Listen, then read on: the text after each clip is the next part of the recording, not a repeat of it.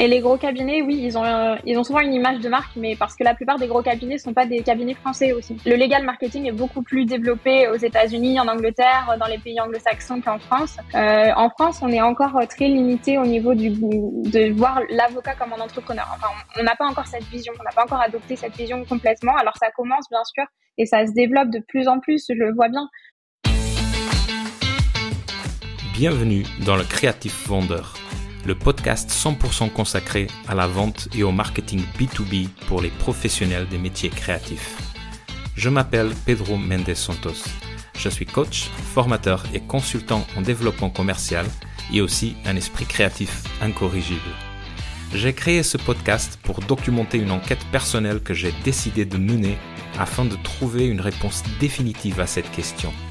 Qu'est-ce que les entrepreneurs créatifs doivent faire aujourd'hui pour se démarquer de leurs concurrents, avoir un flux régulier de missions et se faire rémunérer à leur juste valeur.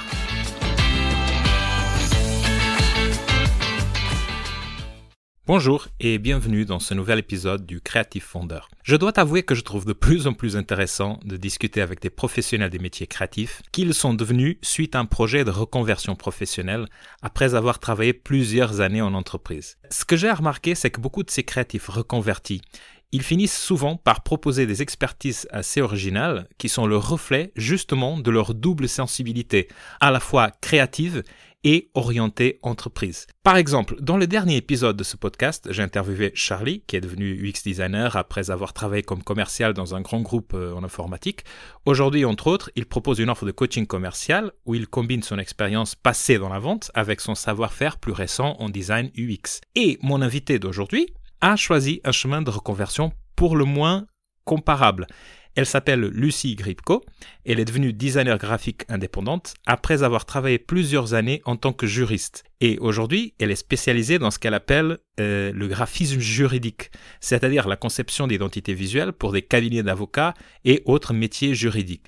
C'est une spécialisation qui euh, nous révèle une niche de marché encore peu explorée par les métiers créatifs, mais qui paraît être porteuse pour les années à venir. Alors pendant trois quarts d'heure à peu près, et malgré quelques problèmes techniques imprévus avec le son, on a réussi à avoir une très belle discussion autour de sujets qui pourront t'intéresser, comme qu'est-ce qui l'a motivé euh, pour faire une reconversion professionnelle du monde juridique vers le monde du design, comment est-ce qu'on doit ou on peut aborder, négocier et vendre des prestations créatives au métier juridique, parce que, rappelons-le, ce sont des métiers très réglementés par leur déontologie par rapport à tout ce qui touche la vente, la publicité et le marketing. Et encore, quelle est sa vision ou ses impressions euh, ou son opinion sur l'avenir du marché juridique en tant que niche pour les métiers créatifs en général et pour le design graphique en particulier? Voilà, sans plus de transition, je t'invite à écouter ma conversation avec Lucie Gripko. Bonjour Lucie. Bonjour Pedro. Bien, merci encore une fois d'avoir accepté mon invitation pour être euh, dans ce podcast. Euh, comme j'ai dit, merci à toi surtout. Ah, c'est avec plaisir et tu le sais. Comme j'ai dit dans la, dans, la, dans la petite introduction, euh, donc aujourd'hui on va on va parler de, de, quelques sujets, notamment de spécialisation euh, et, ce, et le acte de se nicher quand on est dans un métier créatif. On va parler de reconversion professionnel euh, vers un métier créatif et de tout un, tas d'autres sujets qui sont d'intérêt pour ceux qui nous écoutent dans ce podcast. Euh, mais pour mieux mieux encadrer, pour euh, pour mettre en contexte notre conversation et comme je fais habituellement, je vais t'inviter à te présenter, de dire qui tu es, ce que tu fais, d'où tu viens et on poursuivra notre conversation suite à ce que tu dis. Ça te va comme ça? Avec plaisir. Bah écoute, euh, moi je suis très contente que tu m'aies invité à, parler sur ton podcast. C'est vrai que c'est mon premier podcast, donc euh, je, suis ravie. Ah. Et euh, je suis, en fait, je suis graphiste à mon compte depuis maintenant huit mois, donc ça fait pas très longtemps que j'ai commencé en tant qu'indépendante. avant ça, j'ai travaillé deux ans en tant que designeuse dans une entreprise. une entreprise juridique parce que comme on verra, moi je suis issue du, du milieu juridique, donc en fait j'ai fait une reconversion professionnelle. Et euh, j'en suis très contente. je suis vraiment ravie de, de, travailler comme graphiste maintenant. Je, je m'éclate vraiment dans ce que je fais. Donc, euh, voilà, je, je, suis très contente. Mhm. Donc, en fait, donc, pour expliquer, donc, on a, les gens qui nous écoutent ont bien compris. Donc, je t'ai invité, ben, tu as fait une reconversion. Euh, déjà, c'était pas il y a huit mois, c'était environ déjà trois ans, donc ça fait huit mois que tu as euh, décidé de faire le pas vers l'entrepreneuriat, d'être à ton propre compte, n'est-ce pas? Tu peux, tu peux nous rappeler euh, ou nous dire, ceux qui ne connaissent pas, euh, ce que tu faisais avant et qu'est-ce qui t'a motivé euh, à faire cette reconversion dans le design du coup? Bah, en fait, moi, j'ai un parcours qui n'est, comme beaucoup, pas vraiment linéaire, dans la mesure où j'ai commencé mes études de droit, j'ai été jusqu'à la licence. Et puis après la licence, j'ai enseigné deux ans le français à l'étranger, à Moscou. J'étais professeur de français. Et puis euh, ensuite, en revenant en France, je me suis dit qu'il fallait quand même que je finisse ma, mes études de droit et que j'aille jusqu'au bout parce que c'était un challenge en fait pour moi de, de me dire euh, voilà, il faut que je finisse mes études. En plus, j'aimais les études de droit. Enfin, c'était quelque chose qui me plaisait. Euh, au niveau des bouchées, je voyais pas forcément ce que je voulais faire et j'avais l'idée peut-être d'être avocate, mais sans vraiment avoir une idée euh, très précise de ce qu'était vraiment le métier. Euh, ce que ça représentait au quotidien. Euh, donc euh, finalement, j'ai fini mes études de droit en revenant, mais je me suis, il manquait cet aspect créatif et cet aspect entrepreneurial que je ne sentais plus et que j'avais eu à Moscou pendant mes deux ans où j'étais professeur de français. Comme j'étais à mon compte aussi là-bas, j'étais indépendante, donc en fait, j'avais réussi à développer tout un réseau, j'avais mis en œuvre des, des compétences que j'avais jamais eu l'occasion de développer auparavant pendant mes études. Et ça m'a carrément manqué quand euh, je suis retournée en droit. Donc, euh, j'ai validé mes années euh, de droit. Et puis, finalement, je me suis dit que c'est pas vraiment ce que je voulais faire. Et ça, cela a été confirmé par mon, par mon dernier stage en cabinet que j'ai fait, mon stage final. du coup, en Master 2, on a un stage final de six mois en cabinet d'avocat. Et ça m'a pas du tout plu. Donc, Enfin, en fait, c'est pas que ça m'a pas plu, mais les, les conditions de travail, le, ce qu'on te faisait faire au quotidien, je me suis dit non, mais en fait, euh, moi, c'est pas ça que je veux. J'ai vraiment euh, envie de créer, j'ai envie de, de faire quelque chose qui me passionne et ça me passionnait pas ce que je faisais. Donc euh, voilà, j'ai pris la décision pendant mon stage final. voilà, j'ai pris, j'ai pris un, un week-end où je suis partie à Saint-Malo avec avec mon chéri et je me suis posée, je me suis dit qu'est-ce que je veux vraiment faire? Parce que là, vraiment ce que je fais en ce moment, ça me plaît pas. Euh, qu'est-ce qui moi me, me motiverait, qu'est-ce que j'ai envie de faire, et c'était du, graphisme. Enfin, en fait, j'en ai toujours fait du graphisme sans savoir vraiment que j'allais être graphiste, parce que pour moi, c'était même pas un choix de carrière imaginable. Euh, quand j'étais jeune, on m'a dit euh, tu feras médecine ou droit. Ben, voilà, c'est mes parents étaient assez, euh, voilà, on va dire poussés, on va dire centrés sur les études. Euh, et du coup, euh, les études de graphisme, finalement, c'est quelque chose pour moi qui n'était pas envisageable. Et finalement, euh, après réflexion, je me suis dit, OK, en fait, j'ai le droit, moi aussi, de faire quelque chose que j'aime. J'ai le droit d'être, euh, d'avoir un, métier qui me plaît. Le travail n'est pas égal à souffrance. Donc, donc je peux très bien, euh, voilà, me reconvertir. Et c'est ce que j'ai décidé de faire. Donc, ce week-end où je suis partie en, à Saint-Malo, j'ai pris la décision de, de dire à mes, ah bah, du coup au cabinet où je travaillais à, cette époque-là, de leur dire que bah, j'allais partir et que j'allais, euh, quitter euh, le cabinet à la fin de, de mon stage pour euh, retourner dans les études et complètement un autre, un autre domaine. Donc je leur ai dit que je partais en école de design. Hmm. Ils ont été un peu surpris. Ils m'ont dit quoi? Mais je leur ai dit oui, c'est vraiment ce que je veux faire. Donc voilà, je vais m'inscrire à l'école pour septembre. Et puis finalement, il m'a fallu trouver une alternance. Il a fallu que je prépare un portfolio. Parce qu'en hmm. fait, l'acceptation d'école de design s'est fait sur euh, des travaux passés.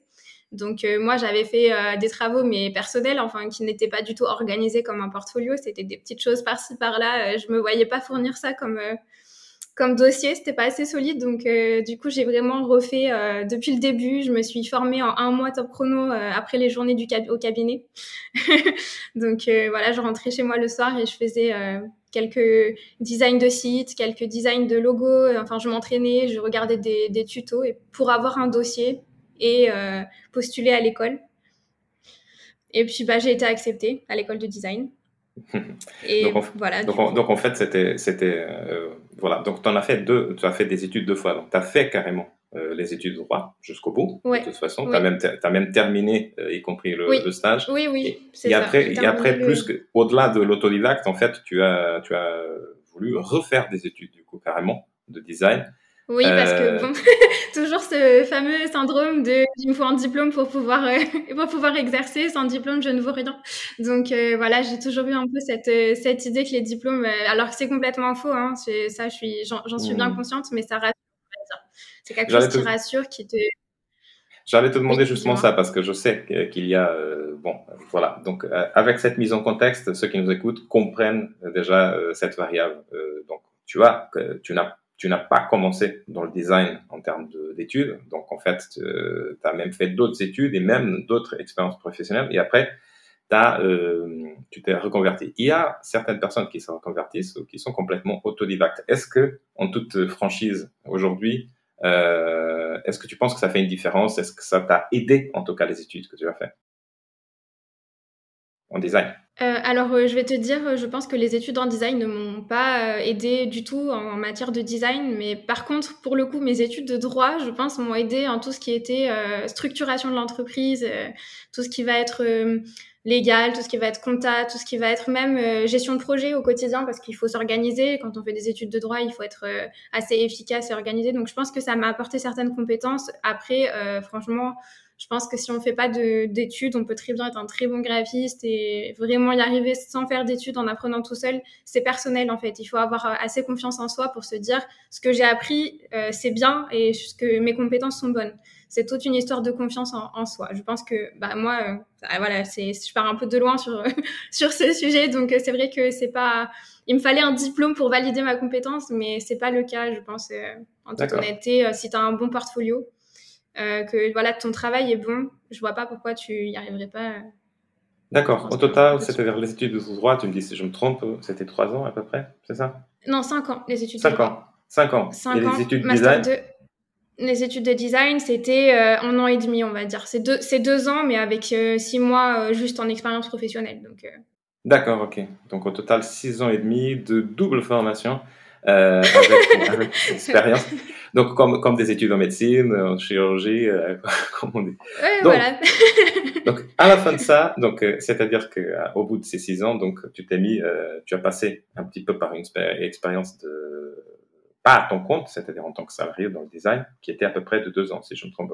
C'était combien de temps? Tu peux me rappeler? euh, alors du coup, euh, mon expérience en tant que salarié, j'étais en fait alternante, donc mhm, pendant un an et demi, et après six mois où j'ai fait, euh, j'étais en CDD chez l'Exbase, donc voilà, j'avais à la fin de mon CDD, j'avais justement le projet de me lancer en indépendante, donc j'étais, pour moi, ça a été super d'avoir été formée euh, dans une entreprise euh, pendant deux ans et puis de pouvoir me lancer après euh, à mon compte. Tu avais, tu avais déjà l'idée, en tout cas, de, de l'indépendance quand tu as commencé oui. à travailler en alternance Oui, oui, j'avais, j'avais déjà l'idée. Alors, Lucie, justement, c'est ça qui est intéressant. Donc, tu, tu peux dire, s'il te plaît, quelle est la spécialisation, c'est-à-dire la niche, parce que en fait, pour ceux qui nous écoutent, Lucie euh, a, euh, bon, enfin, elle, elle, a gagné une certaine notoriété dans les huit mois euh, déjà d'indépendante qu'elle a dans une certaine niche. C'est quoi ta niche? Bon bah du coup c'est les professionnels du droit donc mais c'est pas par hasard quelle surprise voilà. Alors, c'est vrai qu'on pourrait se dire, oui, euh, quelle surprise, euh, oui, c'est sûr que c'est évident. Mais euh, quand je me suis lancée en tant qu'indépendante, en réalité, donc je me suis lancée en octobre, euh, moi, j'avais pas du tout prévu d'avoir cette niche des professionnels du droit. Euh, quand j'ai quitté donc l'entreprise où j'étais avant, en fait, eux, c'était une, une maison d'édition spécialisée dans tout ce qui est juridique.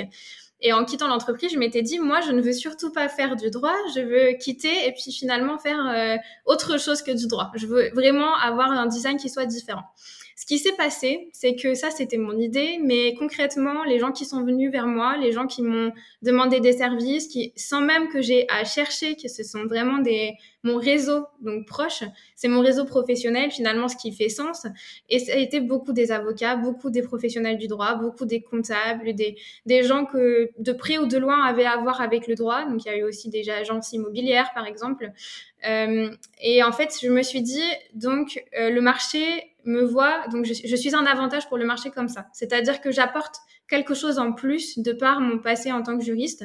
Les gens voient quelque chose en moi qui était ancienne juriste pour être leur graphiste, quelque chose que je ne saisissais pas forcément à ce moment-là. Je me disais, je savais pas forcément pourquoi ils venaient vers moi parce que finalement, en tant que graphiste, euh, il y a très peu de compétences en droit que je mobilise, donc mais c'était comme ça. Et j'ai fait ce constat et trois ou quatre mois après m'être lancée, donc euh, au mois de décembre, euh, janvier donc, euh, de cette année, j'ai, je me suis dit, bon, ok, c'est ce, ce, constat, qu'est-ce que je vais faire maintenant de ça? Est-ce que ce serait pas justement le signe qu'il faudrait que je me positionne comme cela pour pouvoir avoir une, une, une communication qui soit plus ciblée? Une communication qui soit plus efficace parce que en fait euh, avant j'avais plutôt l'envie de travailler un peu pour tout le monde sauf qu'à un, moment donné je me sentais perdue. Pour pas travailler pour tout le monde c'est aussi travailler pour personne quelque part. Donc c'est difficile de, de viser quelqu'un euh, de, de, viser un public particulier quand on n'a aucune idée d'à qui on parle. Donc en fait j'ai choisi de me nicher euh, pour les, les avocats et les professionnels de droit en me disant au moins je vais avoir une structure, je vais pouvoir structurer mon business, avoir une communication plus fluide, plus précise. Et donc euh, c'est un peu ce pas que j'ai pris euh, par la force des choses. Et en fait, euh, genre, ça, enfin c'est super parce que finalement j'ai cette niche, mais ça n'empêche pas les autres personnes autour qui gravitent autour, donc d'autres, des artisans, des commerçants, d'autres personnes de me contacter. Et en fait, ça m'a pas exclu finalement, donc c'est parfait en fait pour moi. C'est un système qui marche. Donc, en fait, euh, on est bien. Oh, donc voilà, on a compris. C'est-à-dire, toi, tu n'as pas, tu n'avais pas une sorte de, de, plan stratégique de choisir cette niche juridique dès le départ. Euh, euh quand tu vois, tu t'es mis dans les études design, euh, voilà. En fait, c'est plutôt la niche qui t'a qui t'a choisi en quelque sorte, si je comprends bien. Donc tu as eu des opportunités. Voilà. Tu as eu des as eu euh, petit à petit des opportunités de, de, tes anciens contacts qui restaient. Alors tu disais quelque chose d'intéressant, c'est que euh, tu as compris qu'il y avait quelque chose de plus qui t'a qui euh, qui qui t'attirait, qui faisait en fait que les gens venaient te chercher. quels sont, sont les avantages que tu vas de nicher, en tout cas dans ton cas et d'après ton expérience? Alors les avantages, je les voyais pas forcément au début. Donc en fait, ce qui m'a permis un peu de, de répondre à cette question, c'est euh, au moment où j'ai fait des interviews clients. Donc en fait, euh, j'ai vraiment euh, appelé des clients pour, enfin, c'était pas des clients, c'était genre des, des personnes qui travaillent dans le milieu juridique et je leur ai posé des questions. Donc je les ai appelés vraiment pour faire un échange avec eux, rien, rien pour, pas du tout pour vendre, pas du tout pour leur proposer mes services, vraiment juste pour échanger. Je voulais comprendre ce qui les motivait en fait à venir vers vers moi. Pourquoi, euh, en tant que graphiste, ancienne juriste, je les attirais plus Pourquoi ils, ils se sentaient plus euh, plus aptes à demander mes services à moi euh, qu'à quelqu'un d'autre. Donc j'avais vraiment besoin de savoir ça pour savoir si ce positionnement valait le coup, si vraiment j'avais j'avais des potentialités de, de me développer sur ce sur ce point ou si c'était juste un hasard, parce qu'après trois ou quatre mois d'expérience, tu peux aussi te dire que bah, c'est un hasard que j'ai eu euh, que des professionnels du droit, que c'est ton réseau proche, c'est normal que le réseau proche, euh, dans les premiers mois de l'entrepreneuriat, euh, ce, bah, ce soit celui qu'on mobilise le, plus souvent. Donc en fait, pour n'importe qui, c'est comme ça. Donc je me suis dit, est-ce que vraiment ça vaut le coup de se repositionner? Est-ce que c'est un vrai, c'est quelque chose de vrai, ou est-ce que c'est juste un hasard? Donc j'ai fait ces interviews clients. Et j'ai demandé à, aux gens euh, donc que, j'ai interrogé euh, qu'est-ce qui vous motive à venir euh, vers moi? Et en fait, la plupart des professionnels du droit m'ont dit que eux, ça les rassurait d'avoir euh, quelqu'un qui ait fait du droit parce que au niveau de la communication des avocats, il y a beaucoup de règles éthiques à respecter, il y a une réglementation particulière. Et en fait, il y a aussi beaucoup d'agences marketing qui n'ont vraiment aucune connaissance du monde du droit et qui vont faire euh, en faisant des sites, mettre des mentions qui ne sont pas légales, vont, vont créer du contenu qui n'est pas éthiquement correct. Enfin, quand je dis pas légal, c'est qu'en fait, il y a euh, des règles spécifiques pour la communication d'avocats. Euh, L'ordre des avocats va euh, valider la communication, donc tout ce qui va être, par exemple, les sites web, ils sont soumis à ah, l'ordre normalement. Euh, et donc ce genre, ce genre de règles, en fait, c'est alors moi, c'est pas parce que je suis juriste que je connais ces règles, mais par contre, je suis capable de savoir qu'il y a des règles, d'aller les chercher, de les connaître et euh, finalement de les appliquer. Euh, ce qui n'est pas forcément le cas des agences de marketing qui elles ne savent pas forcément qu'il y a euh, des règles à respecter, qu'il y a qu'on ne peut pas tout et faire faire n'importe quoi quand quand on est profession réglementée comme les avocats ou les médecins par mhm. exemple. Donc ça c'était mhm. un premier point. Voilà, en tant que un premier avantage, c'est de connaître le droit. Euh, un deuxième avantage, c'est que le monde du droit est très petit et qu'en fait, une fois que on a travaillé avec certains clients qui eux-mêmes te font confiance, ils vont plus facilement parler de toi, faire du bouche à oreille et ça marche très bien dans ce milieu parce que les gens sont forcément ils n'ont pas ils n'ont pas le temps. Ils sont ils sont très occupés les avocats, c'est des, gens très occupés et quand ils savent que quelqu'un que, ça marche, avec cette personne ça marche, ça se fait bien, ils se disent pourquoi aller chercher plus loin? On a quelqu'un là qui pourrait faire ça, bon bah je vais le, le contacter, c'est un gain de temps tout simplement. Donc en fait, donc on, oui, oui, je, je, vois. En fait, il y a deux, des deux aspects. Donc le, premier aspect, il est intéressant parce qu'effectivement, je pense, je le savais déjà, et je pense que la plupart des gens qui nous écoutent le savent déjà. C'est-à-dire, il existe des des des, des, normes déontologiques spécifiques au métier juridique, dont, notamment euh, l'interdiction de faire ouvertement de la publicité. Euh, ça se passe dans les métiers juridiques comme d'autres d'autres métiers, comme les métiers thérapeutiques, euh, etc. Et mm. donc euh, il y a euh, pour se faire connaître, il y a besoin de faire de contourner et de prendre en note, prendre en compte les spécificités de la déontologie déjà. Euh, ce que par contre, ce que je, je n'avais pas ou, pensé aussi souvent que ça, c'était euh, une chose que je ne savais pas, c'est que ça passait par l'ordre des avocats. En fait, par exemple, dans le cas des avocats, qui devaient avoir une approbation toujours comme une c'est-à-dire non simplement il y a l'approbation du management d'un cabinet, comme en plus il y aurait l'approbation de l'ordre par rapport à la, conformité, à la conformité de, des contenus euh, graphiques euh, ou de communication qui sont. C'est ça? Voilà, c'est ça. Mm. D'accord. Euh, tu as, des exemples en tête, très rapidement, par exemple, de comment est-ce que des agences de marketing ont proposé des choses qui n'étaient pas en conformité, des, des, choses typiques, par exemple? Alors c'est pas forcément sur le graphisme, mhm. c'est plus pour le côté marketing, donc euh, rédaction de contenu. En fait, on va éviter euh, d'utiliser des, des phrases qui soient vraiment euh, trop dans la publicité, dans en fait ce qu'on pourrait qualifier presque de publicité mensongère dans certains cas parce que c'est exagéré. Donc il y a plein de choses que il faut faire attention dans les tournures des phrases. par exemple, un exemple qu'on m'avait donné, c'est que si on est un avocat seul, on n'est pas censé pouvoir utiliser le nous sur son site web. Euh, par exemple, quand on rédige son contenu, euh, certains indépendants vont mettre le rédiger le, site web à la première personne du pluriel, le nous, pour donner une sensation de confiance en marketing, en communication. Ça, ça rassure le client de savoir qu'il y a plusieurs personnes derrière. En réalité, si on a un avocat, un avocat seul, on n'est pas autorisé à mettre ça. On est censé mettre je euh, partout parce que ça, ça, porte à confusion en fait. Donc voilà, c'est un petit exemple, mais euh, il y a d'autres règles. il y a à peu près 120 pages de, de réglementation. Tout à fait, tout à fait tout à fait.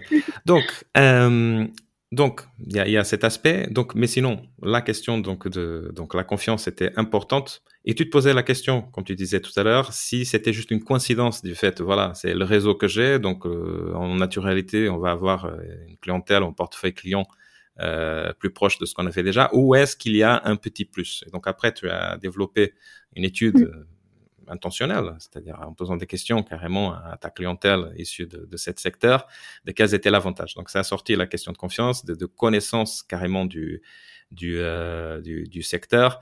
Et après, avantage pour toi, c'est-à-dire dans le sens que comme c'est un, secteur euh, plus petit, donc euh, de toute façon, euh, donc qui est extrêmement occupé, il, il y a quelque chose qui, qui aide dans le sens d'avoir quelqu'un de référence et qui peut nous comprendre plus vite dans les décisions. Euh, comment c'est vendre à des avocats et des juristes, euh, Lucie? Question ouverte que je te laisse. Oui, après, voilà, oui.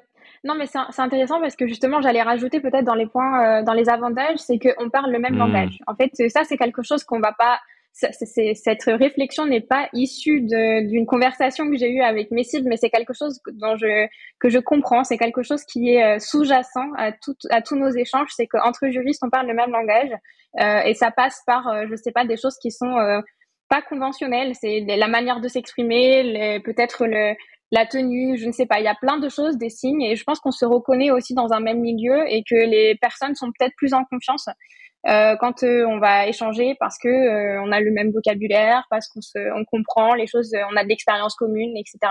Donc, en, au moment de la vente, c'est la, c'est un peu la même chose, c'est-à-dire qu'en fait, il n'y a pas forcément, enfin moi, j'ai jamais une, une approche, comment dire, agressive. Donc en fait, avec le client, on échange. Souvent, c'est juste des conversations qui sont totalement banales entre guillemets, mais qui ça permet d'apprendre à se connaître. Et puis finalement, on voit qu'on a le, les mêmes valeurs, qu'on, je sais pas, il y a des choses qui sont euh, qui ne s'expliquent pas forcément, mhm. qui relèvent de l'échange, de l'humain, et euh, qui fait qu'à la fin, bah, on se sent bien en confiance et que le partenariat se fait euh, avec l'avocat parce que bah, naturellement l'échange s'est déroulé facilement, fluidement, et je pense que c'est c'est ça qui fait qui fait la vente. Enfin voilà, je vais jamais aller forcé ou enfin, je, enfin, moi je suis très mal à l'aise avec le fait de, de faire de la vente. J'ai jamais appris ça à l'école et, et puis c'est pas quelque chose où je me sens à l'aise parce que moi-même j'aime pas qu'on me, qu'on me force. Donc euh, en fait voilà c'est plutôt tout ce qui va être dans le l'échange l'humain le fait de discuter de, de, des fois de la vie hein, des choses qui n'ont rien à voir avec le travail parfois. Euh, même euh, voilà des choses de la vie personnelle ou souvent mes appels découvertes sont assez longs. Donc ça, j'avais déjà fait un post. Ouais, j'allais te demander de ça parce que justement, tu disais qu'ils avaient tellement peu de euh, temps, en fait. Donc comment est-ce que tu arrivais à, en tout cas, avoir des conversations en profondeur, en tout cas, sur, surtout quand tu veux vendre, euh, tu veux faire plus que la simple exé. Euh, et quand tu veux vraiment avoir un rôle stratégique, en fait, comment est-ce que tu peux faire avec des métiers qui sont connus justement d'être tellement carrés, formalisés, normalisés et en plus extrêmement occupés et débordés? Donc, comment est-ce que tu arrives à, à, t'imposer en tant que, en tant bah que, je, ouais, comme une partenaire stratégique et pas plus, et pas une simple exé, comment tu le fais? C'est vrai que je suis toujours assez surprise parce que souvent les appels découvertes, on planifie 30 euh, minutes et puis bon bah c'est pas rare qu'on dépasse sur 45 minutes voire une heure même avec des gens qui sont un peu débordés euh, parce que la conversation fait qu'ils ont plein de questions à me poser, qu'ils ont envie d'être rassurés, de savoir euh, comment on va s'y prendre pour faire leur site. Il faut savoir que moi, c'est des grosses prestations que je fais, donc c'est des sites web ou des identités visuelles. Euh, mais euh, donc les identités visuelles, c'est quand même la charte graphique, le logo, les cartes de visite. Il y a beaucoup de papeterie aussi pour mmh. les avocats. Enfin, c'est des gros projets. C'est pas des, des choses qui vont. Voilà, ça, ça nécessite un certain budget. Euh, ça nécessite de quand même avoir confiance en son partenaire parce que ça va prendre, euh, c'est quelque chose qui va durer sur la longueur, donc ça peut prendre des fois euh, un, deux, trois, quatre mois, ça dépend du projet. Donc peut-être qu'ils ont aussi besoin de savoir qu'ils vont pas se mettre dans un bourbier et finalement perdre plus de temps en choisissant ce partenaire que essayer de le connaître en appel découverte et être sûr que voilà que tout va bien se passer. Donc moi je vois ça comme ça. Après c'est c'est mon analyse. Je, je pense que dans la conversation, voilà ils apprennent à me connaître et ensuite ils me font confiance et la plupart du temps, après un appel découverte qui dure longtemps, euh, finalement, et j'ai euh, derrière un, partenariat avec euh, avec l'avocat parce que il a voilà, il a entre guillemets perdu du temps à parler. Il s'est dit bon au moins que ce soit utile et je j'y vais, je, je, signe et puis puis voilà, c'est ça, après ça ça décolle et puis les, les, étapes d'après sont très fluides. Donc finalement, on passe du temps en, en appel découverte mais tout ce qui se fait après se fait de manière asynchrone et rapidement parce qu'on a déjà les, les, bases de la relation qui sont posées, le cadre moi, en appel découverte, je, pose déjà le cadre du, projet, donc tout ce qui va être euh, les étapes. Euh, voilà, euh, ils savent à quoi s'en tenir. Ils ont des documents qui montrent les différentes étapes. Ils savent où ils en sont, les deadlines, etc. Donc, je pense que le premier, c'est un, c'est un appel découvert slash appel introductif. C'est un, appel investissement même pour, euh, pour que même des, des, des nouvelles collaborations futures soient euh, plus, euh, bon, on passe encore moins de temps sur, sur, sur, sur des détails puisqu'il y a déjà une relation de, une relation de confiance d'ailleurs dans ce podcast.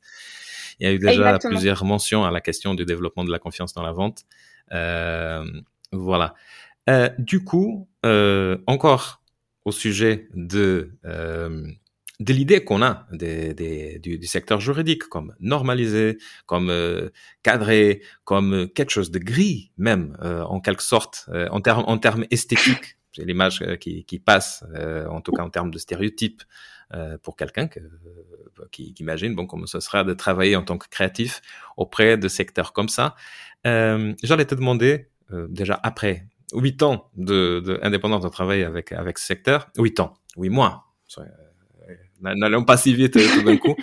Est-ce que tu as déjà détecté des certains euh, schémas, certains patterns au niveau des besoins typiques ou des enjeux en termes de qu'est-ce qu'il faut faire chez eux en termes de communication, en termes de graphisme, en termes de esthétique, des choses typiquement qui demandent une intervention?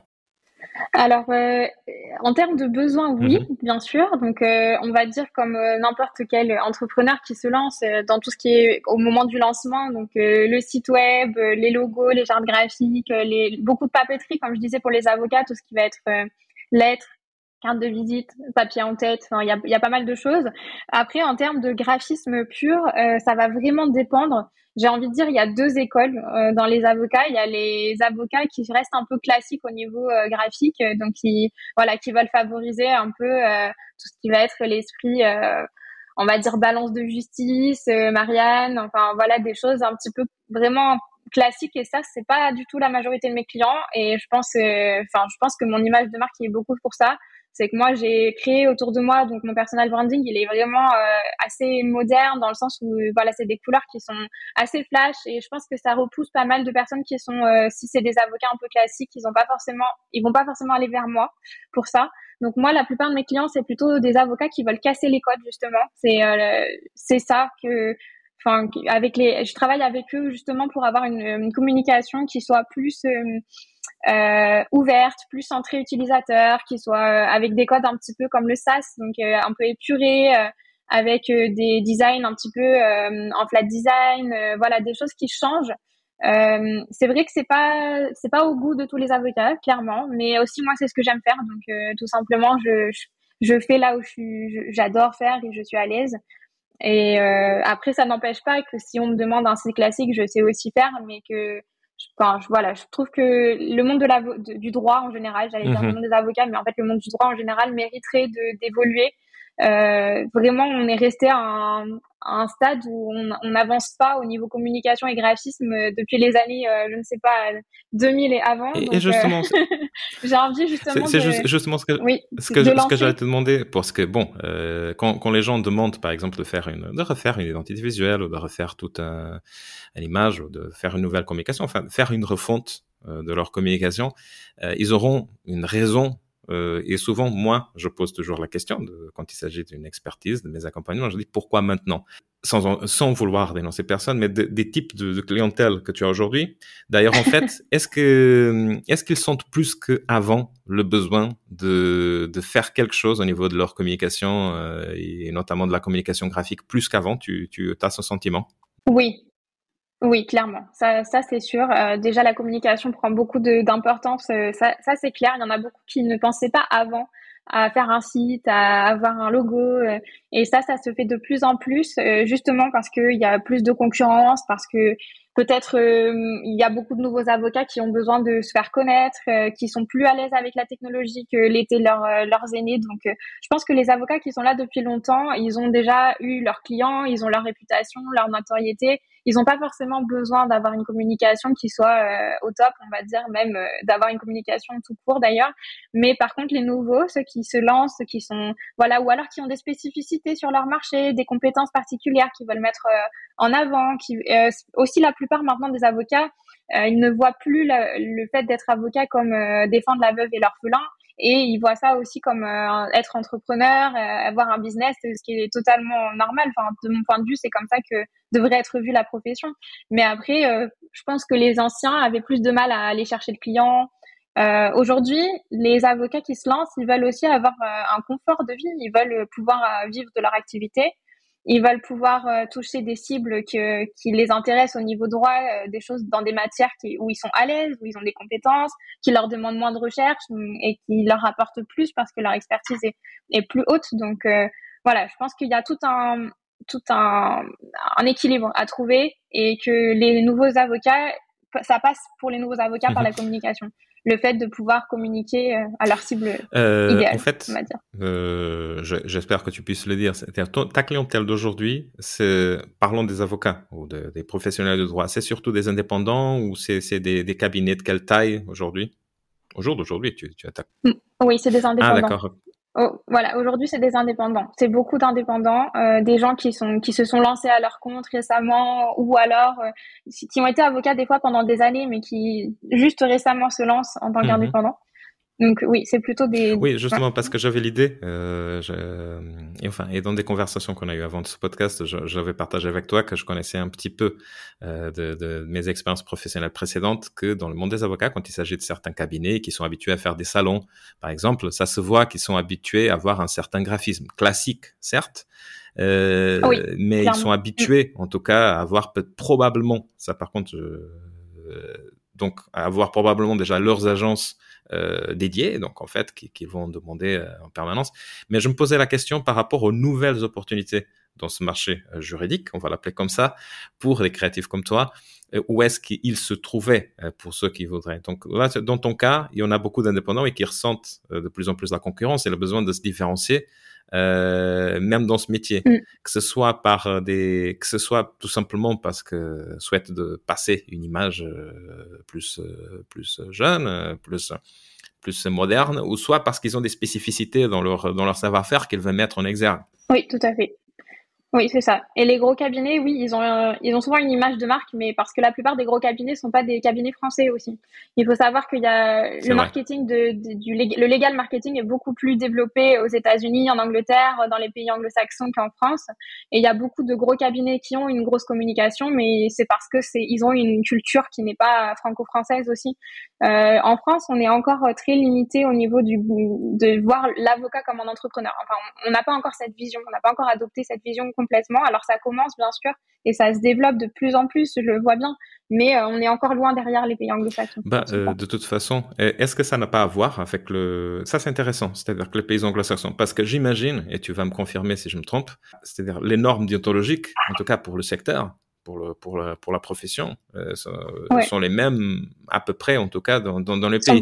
Donc qu'est-ce qui a changé euh, Qu'est-ce qui change? Parce que maintenant que tu me dis, tu, tu, as raison, je sais quel cabinet que je ne vais pas dire le nom, euh, qui sont étrangers justement et qui avaient déjà cette communication. euh, J'avais même pas pensé qu'ils n'étaient pas étrangers. Je sais d'autres cabinets euh, français effectivement. maintenant que j'y pense, je découvre, je fais une enquête avec avec ce podcast. J'assume ne pas savoir les choses. Euh, et, et, effectivement, euh, il y avait une différence. J'ai pas fait l'association avec euh, cette culture anglo-saxonne. C'est depuis longtemps, en fait. Ouais. Euh, dans les pays anglo-saxons, en réalité, ils ont des règles de communication qui sont beaucoup plus plus hmm. souples. Hein. Euh, tout ce qui va être justement l'aspect euh, marketing des, des boîtes, de, que ce soit de droit ou même pour les médecins, parce qu'en fait, on parle pas là du milieu médical, mais c'est quasiment les mêmes enjeux au niveau communication. Euh, ils ont vraiment des, des, normes qui sont plus ouvertes, ils n'ont pas besoin de... Il y a un vrai, une vraie concurrence, il y a un vrai marché euh, dans les pays anglo-saxons. En France, on a encore du mal à avoir euh, cette, euh, cette position de marché, de voilà, de, de pouvoir se positionner. on a un peu, on est encore un peu dans le flou par rapport à ça. En tout cas pour les cabinets franco-français. C'est vrai que les, les cabinets anglo-saxons, ils ont vraiment cette approche marketing qui est plus qui est mhm. plus développé. J'ai envie de, de, te demander euh, en fait comment est-ce que tu vois l'avenir donc euh, l'avenir de, de cette niche ou de cette industrie euh, pour les métiers créatifs? Est-ce que en France notamment ça, ça va continuer à donner de nouvelles opportunités? Euh, comment est-ce que tu vois les, je sais pas, les cinq prochaines années, cinq, dix prochaines, dix peut-être trop, mais les cinq prochaines années, en tout cas pour le secteur, en, en termes d'opportunités pour les, pour les métiers créatifs comme les tiens? Bah écoute, euh, j'espère hein, que ça va continuer à se développer parce que pour moi c'est un plaisir de pouvoir allier euh, ce que j'ai fait avant euh, des études de droit et puis de pouvoir finalement utiliser ce parcours pour maintenant servir mon business en tant que graphiste. Après, voilà, ça, ça va aller à son rythme, peut-être pas aussi rapidement que, que je l'espère, mais bon, dans tous les cas, on n'est pas fermé. Hein, en tant que graphiste, on peut mhm. toujours Enfin, moi, je me fixe pas vraiment de ligne. Euh, j'ai ma niche actuellement, ça marche et j'en suis contente. Je m'ennuie pas parce que c'est ça le, le, risque aussi, c'est d'avoir une niche et de s'ennuyer au niveau graphique, de se dire ah on fait toujours la même chose. Mais pour l'instant, c'est pas mon cas. Donc euh, tant que tout roule, j'ai envie de dire euh, moi je voilà, je continue. Après, si un jour c'est pas le cas, je changerai peut-être euh, de, de, niche, peut-être de métier, qui sait, peut-être euh, de vie. Ou peut-être tes clients, ils feront une reconversion aussi, et là, ils vont te, vont te demander après de les accompagner dans la conversion de nouvelles images. Mais tu sais, euh, en fait, il y a de plus en plus de juristes qui se reconvertissent dans le graphisme. Donc là, pour l'instant, à ma connaissance, je suis la seule qui a été jusqu'en master 2 de droit, qui a fait du droit, qui a été juriste et qui, en plus de ça, a mhm. été graphiste. Mais euh, ça ne saurait tarder le nombre de personnes qui sont en reconversion professionnelle. Euh, parce que même récemment, on m'a contacté, euh, c'est une avocate qui m'a contacté pour se reconvertir en tant qu'illustratrice. Donc c'est voilà, je pense qu'il y a vraiment une évolution sur le marché et puis la reconversion devient de plus en plus facile. Donc, euh, en tout cas, en tout cas, euh, facile ou en tout cas, euh, j'allais dire à la mode ou très trendy. En tout cas, en, France de plus en plus, l'idée de reconversion. Je, tu, tu, me diras ce que t'en ce que t'en penses. Moi, je, je, pense que je vais être, tu vas être d'accord parce que tu l'as faite. C'est-à-dire que l'idée l'idée de reconversion devient de moins en moins. je vais pas dire un tabou, mais en tout cas, de, elle devient de plus en plus normale, en tout cas dans l'esprit ici dans, dans dans, dans l'hexagone. Euh, que je connais. Ok, Lucie, je pense qu'on a fait le tour. Donc, si je peux me permettre de résumer euh, de, de, notre conversation aujourd'hui, c'est que voilà, euh, on a fait donc une reconversion. Donc, on est bien d'accord. En commençant, euh, en partant du droit et en faisant une reconversion du coup dans, le, dans le design.